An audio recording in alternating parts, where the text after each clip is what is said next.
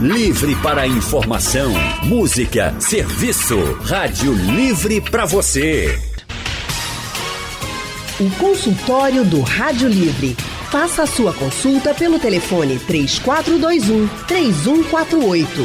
Na internet www.radiojornal.com.br. Consultório do Rádio Livre hoje vai falar sobre a saúde mental das pessoas. A cada dia a gente percebe o quanto é importante cuidar da nossa saúde mental, da nossa mente. Neste mês de março, por exemplo, uma notícia que chamou muita atenção foi um acidente lá no bairro do Pina. Uma médica estava envolvida nesse acidente. Ela bateu em dois carros e depois ela saiu andando sem roupa. Isso foi após um surto, inclusive ela foi levada até para um hospital psiquiátrico aqui do Recife. Esse caso chamou muita atenção de todo mundo, uma médica, uma jovem. E nas redes sociais, não só por causa desse caso, mas de outros também no Brasil, Muita gente começou a postar assim que as pessoas estavam adoecendo e que ninguém estava percebendo porque está se tornando normal. Você concorda? Será? Bem, para responder a essas e outras perguntas, nós convidamos o psiquiatra Evaldo Melo.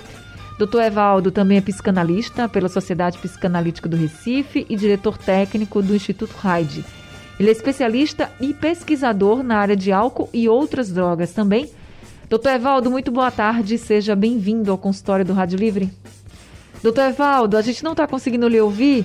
Veja se seu microfone, já que estamos fazendo essa conexão pela internet, ele está ativado. Clique nesse microfone. Não, não, ele estava desligado, desculpe, Anne. Eu, eu dizia é boa tarde, Anne. Estão é, aqui mais uma vez para conversar contigo e com teus ouvintes. Muito obrigada, viu, doutor Evaldo? Sempre um prazer conversar com o senhor. Quem também está conosco hoje é o psicólogo Miguel Gomes Miguel também é historiador e psicanalista, é sócio do Centro de Pesquisa em Psicanálise e Linguagem CPPL e também é associado ao Círculo Psicanalítico de Pernambuco. Boa tarde, Miguel. Seja também muito bem-vindo aqui ao consultório do Rádio Livre. Boa tarde, Anne. Boa tarde, Evaldo. Boa tarde a todos e todas ouvintes. Estamos aqui de novo.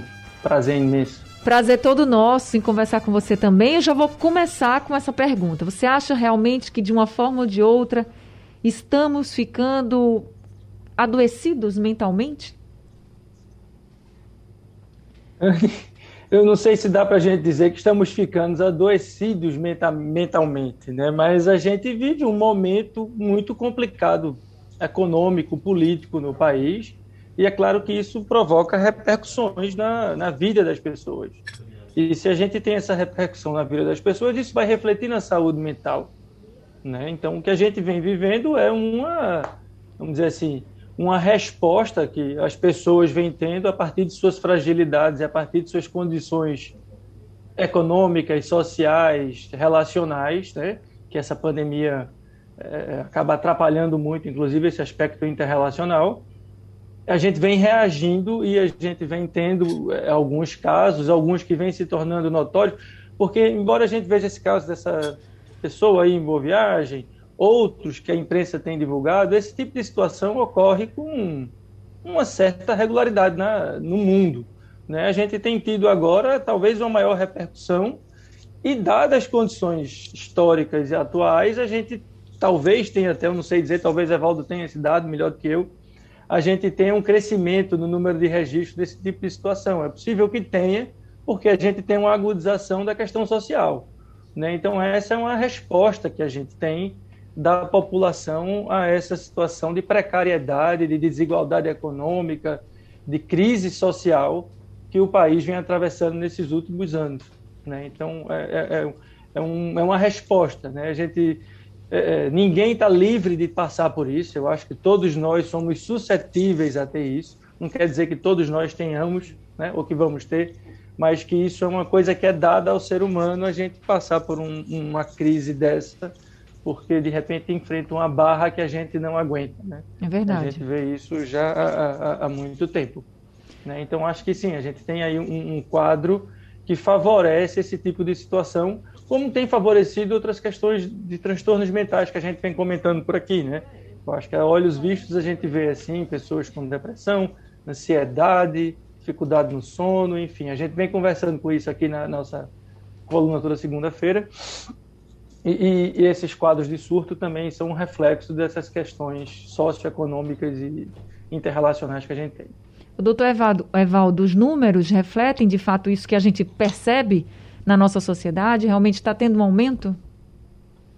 Eu, eu, eu acho, Miguel, um abraço grande. Que bom estar com você aqui novamente, dividindo é, o espaço de conversar com, com as pessoas sobre o que nós estudamos, o que nós fazemos.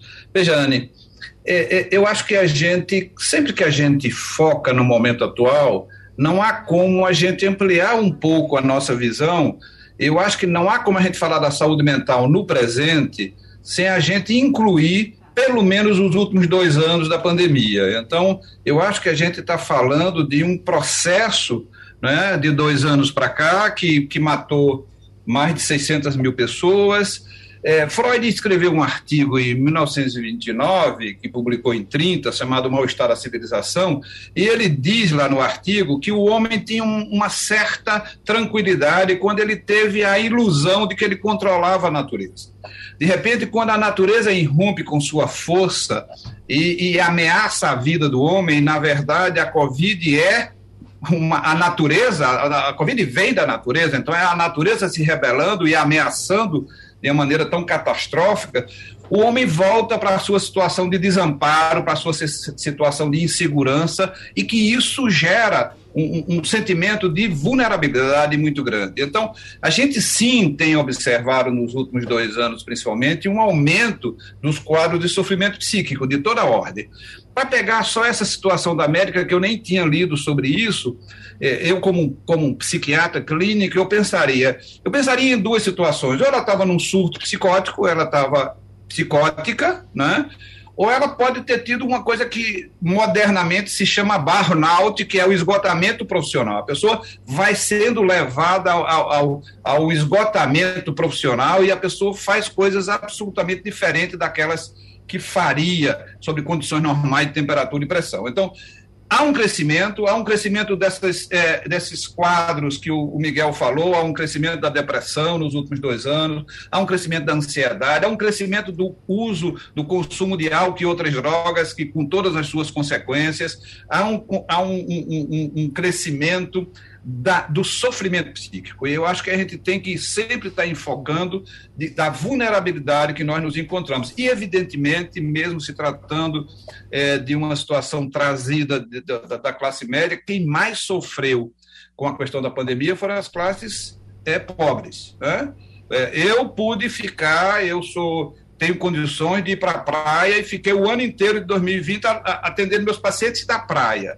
Mas e quem tinha uma casa que tinha um cômodo ou dois cômodos para sustentar 10, 15 pessoas em dois cômodos? Essas pessoas viveram a angústia de não poder fazer um isolamento social que estava sendo preconizado por todos. Então, a angústia da, da classe trabalhadora, a, anglu, a angústia principalmente das mulheres negras e pobres, essa é uma angústia que a gente pode triplicar em relação à angústia da classe média. É, neste sentido, o adoecimento psíquico veio pegar diretamente todas as classes, mas muito mais fortemente aquelas classes mais pobres. O que a gente percebe também, doutor Evaldo Miguel, é que é como se todos nós estivéssemos muito à flor da pele. Vamos pensar assim, a gente está vendo amigos, familiares e nós mesmos ficarmos mais nervosos. A gente não foi aí num psicólogo, nem num psiquiatra e teve um diagnóstico dizendo assim, olha, você pode estar com ansiedade, você pode estar com depressão. Eu acho que tem muita gente que tá ouvindo dizendo assim, rapaz, será que eu tô? Porque nervoso eu tô. Não aguento mais ouvir certas coisas que eu já fico pensando, não consigo dormir. Uma coisa que Miguel colocou. É, problemas com sono. A gente está percebendo, a gente vem percebendo desde o início da pandemia, claro, mas permanece. Por mais que a gente já tenha um cenário mais, vamos dizer assim, menos assustador hoje, porque a gente já não tem tantas mortes quanto antes, mas a gente ainda está muito preocupado com o andamento dessa pandemia. Será que vai acabar esse ano? Será que vai acabar ano que vem? Quanto tempo mais vai levar para acabar? Outras variantes vão chegando e as pessoas vão ficando cada vez mais preocupadas. Mas o que a gente percebe é que essas pessoas, e as pessoas como um todo, estão muito à flor da pele. Essa questão, doutor Evaldo, de estar muito à flor da pele, muito nervoso, sem muita paciência para as coisas e às vezes estoura e às vezes chora, se retrai e às vezes explode. Isso pode ser um sinal de que, olha, você está precisando de ajuda? Ou é totalmente esperado que isso aconteça e dá para a pessoa, quando bota para fora, já ir se autoavaliando ali e com a ajuda de amigos e melhorando? Veja, é, o, o, ser humano era um, é um ser biológico, psicológico, social e político. Nós somos, querendo ou não, seres políticos. Nós vivemos um momento, Anne, muito. É, que eu tenho 74 anos, eu tenho 50 anos de formado. Eu não me lembro que a gente vivesse um momento de polarização tão exacerbada como nós vivemos. Nós é, vemos famílias brigando, amigos brigando. Eu saí do meu grupo de, de, de, de, médicos, eu me formei em 71. Eu não ia brigar com colegas que passaram comigo seis anos estudando. Eu saí para não brigar, porque então nós estamos à flor da pele. E eu comparo essa situação quando, quando chega um casal para ser para trabalhar a questão do conflito conjugal, eu, eu, eu cito a seguinte situação.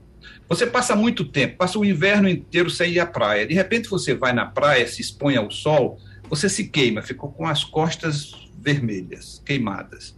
Você fica sensível. Mesmo que alguém vá fazer um carinho em você, esse carinho dói, porque você está sensível. Eu acho que quando você fala os nervos à flor da pele, é essa sensibilidade que até um gesto aparentemente de carinho provocador. Você vai tocar em alguém que está queimado da praia, mesmo que seja um gesto de carinho, dói. Então, nós estamos sim extremamente sensíveis, porque nós estamos sendo bombardeados por informações contraditórias, nós estamos sendo é, bombardeados por perspectivas cada vez mais negativas em relação ao país. Você começa a pensar, de repente, como é que vai ficar o seu amanhã, você começa a se preocupar sobre o futuro dos seus filhos. Foi neste mundo que eu botei filhos e, e, e agora eu tenho neto, né? Que, que, que mundo é esse? Que mundo é esse? Eu que participei de toda a luta contra a ditadura, que fiz todas as. Eu pensei que a minha geração ia deixar uma sociedade um pouco mais justa, um pouco mais ajustada. E, na verdade, a minha geração, e eu sou responsável porque eu pertenço a ela, deixa uma situação muito caótica, muito difícil com a radicalização, a gente tem vê surgir uma, um, um, grupo de direita que passou escondido tantos anos e que, de repente, não tem a menor disposição de ouvir o contraditório, de ouvir o que é que você pensa, porque eles pensam da forma como eles foram ensinados a pensar. Aliás, se a gente for para Freud, a gente também vai ver esta situação mesmo que é, é, desse grupo que estava em busca de um líder radical, carismático, passional e que de repente encontrou no presidente da República. Então, eu acho absolutamente, eu diria, normal que haja uma reação da sociedade frente aos estresses tão cotidianos e a falta de perspectiva que nós temos vivido nos últimos anos. Então, esse, é, esse nervo à flor da pele, Anne, que você coloca desta forma, eu acho que é uma resposta a todo esse sofrimento que vem neste momento social e político tão grave que nós vivemos. Ô Miguel, e como é que a gente lida então com tudo isso, hein? Que realmente o cenário não é nada bom em nenhum dos aspectos, e aí o doutor Evaldo colocou muito bem, o político a gente está vivendo toda essa, a gente vive uma guerra política, a gente vive é, que reflete em outros em outros setores da nossa sociedade, na saúde, por exemplo, no combate à pandemia, na educação, em tudo. Então, como é que a gente lida com tudo isso, com o medo de perder o emprego, com o medo de perder algum familiar também, com toda essa pressão?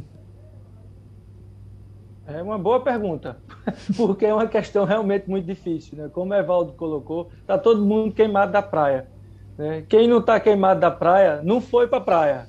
Né? Então, é, é, assim, são aqueles que, para não se depararem com esse imponderável que é a Covid, porque ele é o imponderável, a gente não tem controle sobre ela, não foram à praia, ou seja, se negam a acreditar que existe uma Covid. E assim pensam que estão protegidos, mas estão mais expostos ao sol do que a gente, porque estão negando o sol e estão se expondo. São esses que estão morrendo agora. São esses que a gente vê hoje, se não me engano, houve 10 em Pernambuco, 10 óbitos por Covid.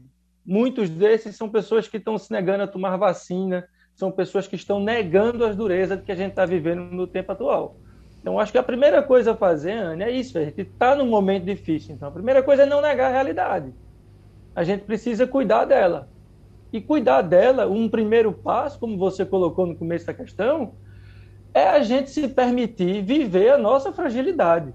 É a gente poder olhar e dizer, é mesmo, bicho, está num momento difícil, eu posso me ferrar com essa Covid, eu estou alascado porque tem pouco emprego, o emprego que tem é precário, eu estou ganhando pouco, está difícil botar comida em casa e eu preciso reconhecer isso. Depois que eu reconheço isso, eu vou cuidar de mim. Eu vou conversar com as pessoas, que é o primeiro caminho que a gente tem, é quem está do lado da gente. É poder assumir a própria vulnerabilidade e correr atrás do que for possível para minimizá-la. Né? Então, eu vou atrás de como é que eu posso garantir o meu sustento, com quais relações eu posso ter. A gente sabe que agora as coisas estão um pouco menos tensas nos relacionamentos, mas ainda assim a gente precisa se cuidar com máscara, com etc, etc, evitar grandes aglomerações, mas durante muito tempo isso foi difícil. Então a gente precisava escolher uma ou outra pessoa para estar mais próximo, para conversar, para poder pôr as coisas em dia. Então acho que é isso assim.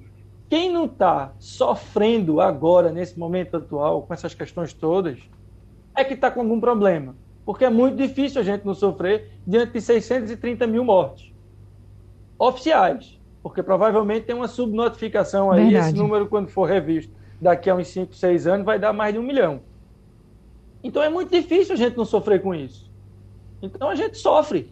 Então a primeira coisa é admitir esse sofrimento, essa dimensão trágica que a gente está vivendo, para a partir daí a gente buscar estratégias para que a gente possa enfrentar essa dureza da maneira mais tranquila possível, né? Seja do ponto de vista material, indo atrás de suas condições para ganhar o seu dinheiro, arrumar o seu emprego, se capacitar para isso, seja indo em busca de um apoio com um amigo, com um vizinho, com um familiar, com um parente, com quem quer que seja, para que você possa é, é, pôr para fora a sua fragilidade, admitir a sua vulnerabilidade e poder contar com a solidariedade dos outros para poder enfrentar esses desafios que a gente vem vivendo esse ano. Consultório do Rádio Livre hoje falando sobre a saúde mental da nossa população. Nós estamos conversando com o psicólogo Miguel Gomes e também estamos conversando com o médico psiquiatra Dr. Evaldo Melo. Nós já temos algumas participações dos nossos ouvintes aqui com a gente. Tem uma ouvinte aqui, a Sally, ela está pedindo uma orientação. Ela diz, Miguel, que a mãe tem 83 anos e está apresentando uns distúrbios. Ela diz assim que a mãe fala que não mora na casa, que tem um filho pequeno e ela não sabe quem procurar. Quem você orientaria para que a Sally procurasse para ajudar a mãe dela? É assim, se ela puder procurar um serviço público né, de, de saúde, porque pela idade da, da paciente, pelo que ela está apresentando aí, isso pode ser algum problema neurológico de ordem demencial, né? Então, acho que o primeiro caminho aí seria uma unidade de saúde da família para que ela fosse referenciada, fosse encaminhada para algum serviço ambulatorial para ver esse problema.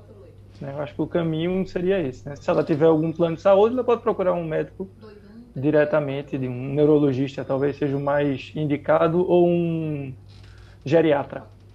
Agora, a gente vem conversando aqui no consultório sobre essa questão do adoecimento psíquico e a gente fala, falamos sobre vários aspectos que podem estar nos levando a esses problemas e a gente falou os aspectos políticos, a gente falou sobre essa crise na saúde, crise também econômica que leva ao desemprego, mas tem muita gente que está empregado, e aí, doutor Evaldo até falou assim: tem os casos de burnout, né, o esgotamento no trabalho. Então, tem muita gente que está empregado, que tem lá o seu emprego, mas que se sente muito pressionado. E muitas vezes não é nem sobre a função em si, mas acho que pela situação toda em que a gente está vivendo, acaba que a pessoa se sente muito pressionada dentro e fora do trabalho. Então, como lidar com essa situação? Se a pessoa tem tem o sustento, tem um emprego, mas está se sentindo de fato muito pressionado e já consegue, por exemplo, dizer que está com uma ansiedade. A gente teve um caso agora de um recente de um jornalista da CNN, o Felipe Ciani, ele colocou inclusive nas redes sociais dele falando sobre ansiedade, dizendo o que era ansiedade, pedindo para que as pessoas respeitassem esses quadros de ansiedade, não achassem que fosse um quadro, por exemplo, de que é, é, algo que a pessoa deveria desmerecer, como se os amigos, os mais próximos, dissessem: ah, isso é besteira, você não deveria estar assim. Ele é um cara conhecido nacionalmente, o trabalho dele é reconhecido também nacionalmente, um jornalista de renome aqui no Brasil. Não, ele não explica assim exatamente o motivo, não sei nem se ele sabe por que está sofrendo, né? Se foi algo no trabalho, se foi algo na vida pessoal, se foi tudo que estamos vivendo, mas ele disse que está vivendo uma situação como essa. Então, como lidar com essa situação, doutor Evaldo? Por exemplo, quando a pessoa está aí no emprego, e eu falo isso porque, para quem está desempregado, diz assim, realmente, quando a gente não tem o dinheiro para sustentar a família, claro que a gente fica muito aperreado, é claro que a gente vai adoecer. Mas tem gente que tem o dinheiro para sustentar a família e também está adoecendo. Então, como lidar com essa situação? Veja, Anne, o caso mais emblemático dos últimos tempos foi o caso daquela ginasta americana, Simone Biles, Sim. que de repente, no meio do, do, do, do, da Olimpíada, disse assim: Eu não estou em condições de competir neste momento. Então, eu estou num processo de depressão, e, evidentemente, um atleta de alta performance como ela, a, o, o, estado emocional influencia diretamente na, na, na, na, na sua performance no, nas quadras, no caso dela. Então, o que existe, Anne, ainda muito é o preconceito em relação ao sofrimento psíquico. Ainda existe o preconceito. Eu chamo do sofrimento psíquico aquela ferida que sangra para dentro, não sangra para fora, como as pessoas não veem o sangue, as pessoas não acreditam muito é, naquele sofrimento. Né? Eu, eu canso de ouvir no meu consultório uma pessoa com a depressão grave que não consegue levantar da cama e a mãe ou o irmão ou o amigo chega, levanta daí preguiçoso e vai trabalhar. Né? Como se a pessoa com uma depressão grave pudesse simplesmente sair, levantar e trabalhar. Um, um paciente meu dizia assim: uma depressão grave é como se você tivesse uma pata de elefante em cima do seu peito. Então, como é que você vai levantar se você está com a pata de elefante calcando, calcando em cima do seu peito. Então, há um preconceito. E há também o preconceito da própria pessoa que sofre o sofrimento, que é vítima do sofrimento. Não são só os outros que têm preconceito. A pessoa também é, é, é a última é o último recurso que a pessoa faz é procurar uma ajuda. Eu acho que já estamos na época de acabar com essa ideia de que procurar psicólogo é frescura e de quem procura psiquiatra é doido. A gente precisa estar dizendo isso todos os dias.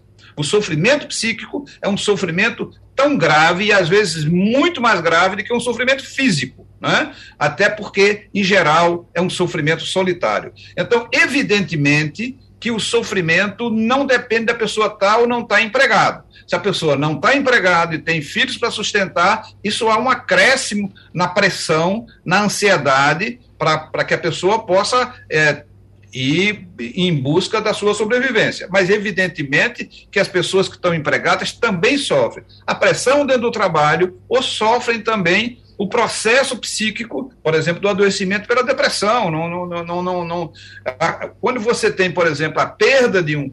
Eu, eu, eu fiquei absolutamente comovido com a expressão daquele pai no julgamento da semana passada, o sofrimento assim estava na cara, na cara, a, como aquele era um homem devastado pela dor, devastado pela dor. Então a gente tem primeiro respeitar muito a outra pessoa que está em sofrimento e, principalmente, ajudá-lo a pedir ajuda.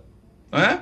É, é, eu, eu, sempre lembro um conto da Marta Medeiros, que ela lembra é, aquilo que é, a aeromoça diz lá na, na preparação para o voo, e ela diz o seguinte: que na vida a gente tem que seguir aquela orientação que é em caso de despressurização, você tem que puxar a máscara primeiro para você. Depois é que você vai ajudar a pessoa que está ao seu lado. Então, neste momento de sofrimento, você tem que puxar o oxigênio, o resto de força que você tem para se cuidar. E depois você vai ter condições de cuidar daquelas pessoas que estão ao seu redor e que dependem de você. Então, é, primeiro a gente tem que vencer o preconceito. A própria pessoa que está em sofrimento tem que vencer o preconceito. Não é fraqueza.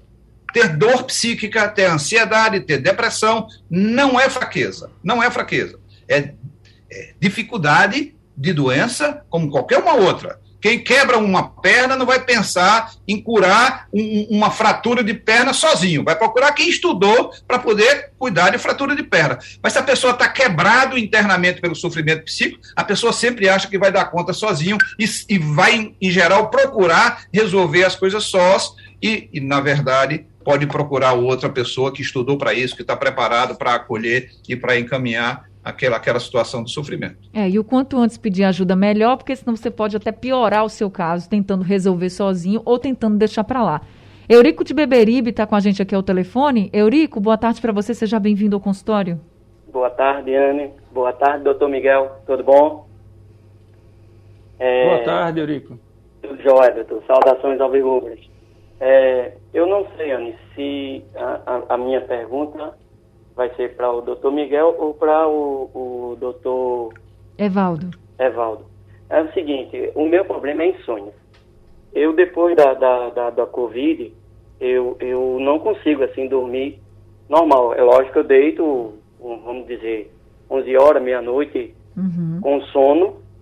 E a partir do momento que eu deito, eu não consigo dormir como eu dormia antigamente, a, a, antes do Covid, há dois, três, quatro, cinco anos atrás, de eu dormir só acordar de manhã de sete horas para ir trabalhar, de oito horas para ir trabalhar, um exemplo. Eu não consigo. Eu, eu, eu vou dormir e, e quando dá a questão de uma hora de sono, mais ou menos, eu me acordo e vejo o dia amanhecer, aí ligo o rádio e vai passando as horas, passando as horas. Quando eu percebo é 5 horas da manhã, 5 e meia, aí eu tenho sono. Mas aí eu acho que é o sono do cansaço físico. Aí eu consigo dormir. Mas à noite, à noite eu não durmo mais. E você acha que está relacionado à Covid-19, é isso? Eu acho que sim, porque antes eu, eu dormia bem. Eu, eu, eu, eu me deitava de 10 horas, 11 horas da noite e me acordava de 7 horas da manhã, a noite inteira sem interrupção. E agora eu não consigo dormir. E outra coisa, eu, minha, eu quando eu estou dormindo, eu, eu, eu tenho um susto no sono e me acordo como se tivesse o medo de dormir. E como você fica o dia, seu Eurico? Hum, durante o dia, Anne. Às vezes, à tarde, quando eu estou em casa, que eu não estou mais, assim, não tenho nenhum serviço na rua, que eu trabalho para mim mesmo. Sim. Eu, eu, tenho, eu tenho sono, eu tenho sono. Mas aí eu não durmo, porque se eu dormir é pior. Eu vejo o, o dia amanhecer, Eu, me, eu, eu, entro no quarto 10 horas, 11 horas da noite e vejo o dia amanhecer tranquilo. Só para você ter uma ideia, todos os a reprise da, da, da Rádio Jornal, eu escuto ela do início até o fim. Entendi. E não consigo dormir, não consigo. Aí ligo, desligo, ligo o rádio, aí apaga a luz, é aquela loucura, e eu não consigo. E quando eu durmo, é o que eu estou lhe dizendo, eu tenho, no meio do sono, eu tenho um susto, me acordo e não durmo mais. É como se fosse, como eu, como eu falei, como fosse um medo de dormir. Às vezes eu conversando com algumas pessoas, eu tenho inveja de quem deita de 8 horas da noite e acorda de 7 da manhã. É, e um sono tranquilo, né, seu Eurico? Obrigada. Eu Obrigado, sei bem o que o senhor está falando, a gente recebe muita gente falando isso, viu, Miguel? Nesses casos, ele, ele associou aqui a Covid-19, a gente sabe que a Covid-19 mexe mesmo com o sono das pessoas e tem outras, outros reflexos também. Mas o que, que ele pode fazer? Porque isso com certeza mexe com o emocional dele durante o dia. A pessoa que não dorme bem não consegue ficar bem. É, né? É, o sono é fundamental para a gente restaurar o corpo e a cabeça da gente. Né? Então, quem não dorme passa por privação de sono mais séria tem problemas muito graves mesmo. A gente não pode afirmar que seja em decorrência da Covid, embora possa ser. A gente sabe que a, existe uma síndrome pós-Covid que é muito ampla, que deixa muitas sequelas e pode passar por alguma coisa que interpele aí o sono, né? como passa por outras questões também. Mas acho que chama atenção nessa fala do Eurico aí, essa coisa do susto, acordar no susto, a dificuldade de dormir, né? Então isso faz a gente pensar assim que tem um processo ansioso, né? Aquela coisa assim, na hora que vai dormir, vem os pensamentos, o medo de não acordar, isso assim, a primeira coisa que vem na cabeça é morrer enquanto está dormindo e não acordar, né?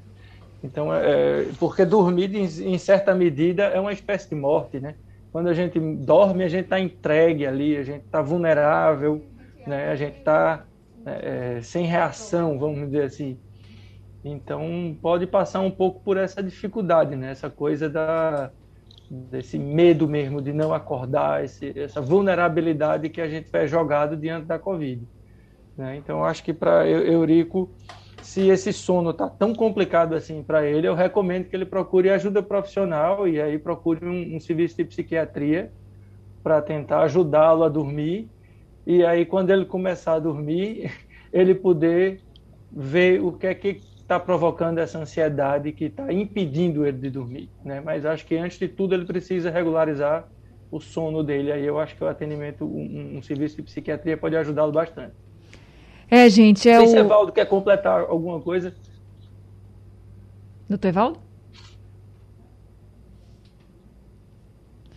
A gente, eu acho que perdeu aqui o contato do Evaldo, mas, gente, eu vou precisar encerrar o consultório, mas eu queria deixar aqui para todo mundo essa reflexão de todos nós estamos vulneráveis nessa situação que a gente está vivendo. Todo mundo pode ter problemas, todo mundo pode se sentir ansioso, pode ter problemas com sono, pode ter problemas com a Covid-19, não só com a doença em si, mas o medo dela, o medo de, do futuro. Então, como o doutor Evaldo colocou aqui, não tenha preconceito com você mesmo, procure ajuda. Como o Miguel colocou também, aceite que você está precisando de ajuda, aceite que você é uma pessoa e todos nós estamos vulneráveis a essa situação. Eu acho que o primeiro passo para a gente se cuidar é a gente aceitar que a gente pode sim estar com algum problema e não julgar o outro. Ajudar, que é sempre o melhor caminho. Miguel, muito obrigada por mais esse consultório. Infelizmente, nosso tempo acabou, mas as suas orienta orientações já valeram demais cada minuto, viu? Muito obrigada. Eu que agradeço, Anne, agradeço a Evaldo aqui. A Eu estou conseguindo tempo. acompanhar, viu? Tá com problema de conexão, né? A gente percebeu, Evaldo. Mas, enfim, quero agradecer aqui e, e, e colocar disponível, sabe, Ana? Para quando vocês precisarem, a gente bater essa conversa, como a gente tenta manter nas segundas-feiras na coluna. E deixar um tempo para Evaldo poder falar, porque a conexão dele estava meio ruim. Estava ruim mesmo. agora para ele comentar alguma coisa mais. Um abraço para todo mundo que está nos ouvindo e até breve. Até breve. Doutor Evaldo, muito obrigada também por esse consultório, viu? Pelas orientações que o senhor trouxe para a gente. Eu acho que o doutor Evaldo não está conseguindo nos ouvir, mas eu agradeço aqui a ele. Vamos falar então com o doutor Evaldo aqui a nossa produção. Agradeço a todos os ouvintes. Gente, consultório do Rádio Livre chegando ao fim. Produção de Gabriela Bento, trabalhos técnicos de Edilson Lima, Guto Oliveira e Sandro Garrido. No apoio Valmelo, a direção de jornalismo é de Mônica Carvalho Sugestão ou comentário sobre o programa que você acaba de ouvir, envie para o nosso WhatsApp 99147 8520.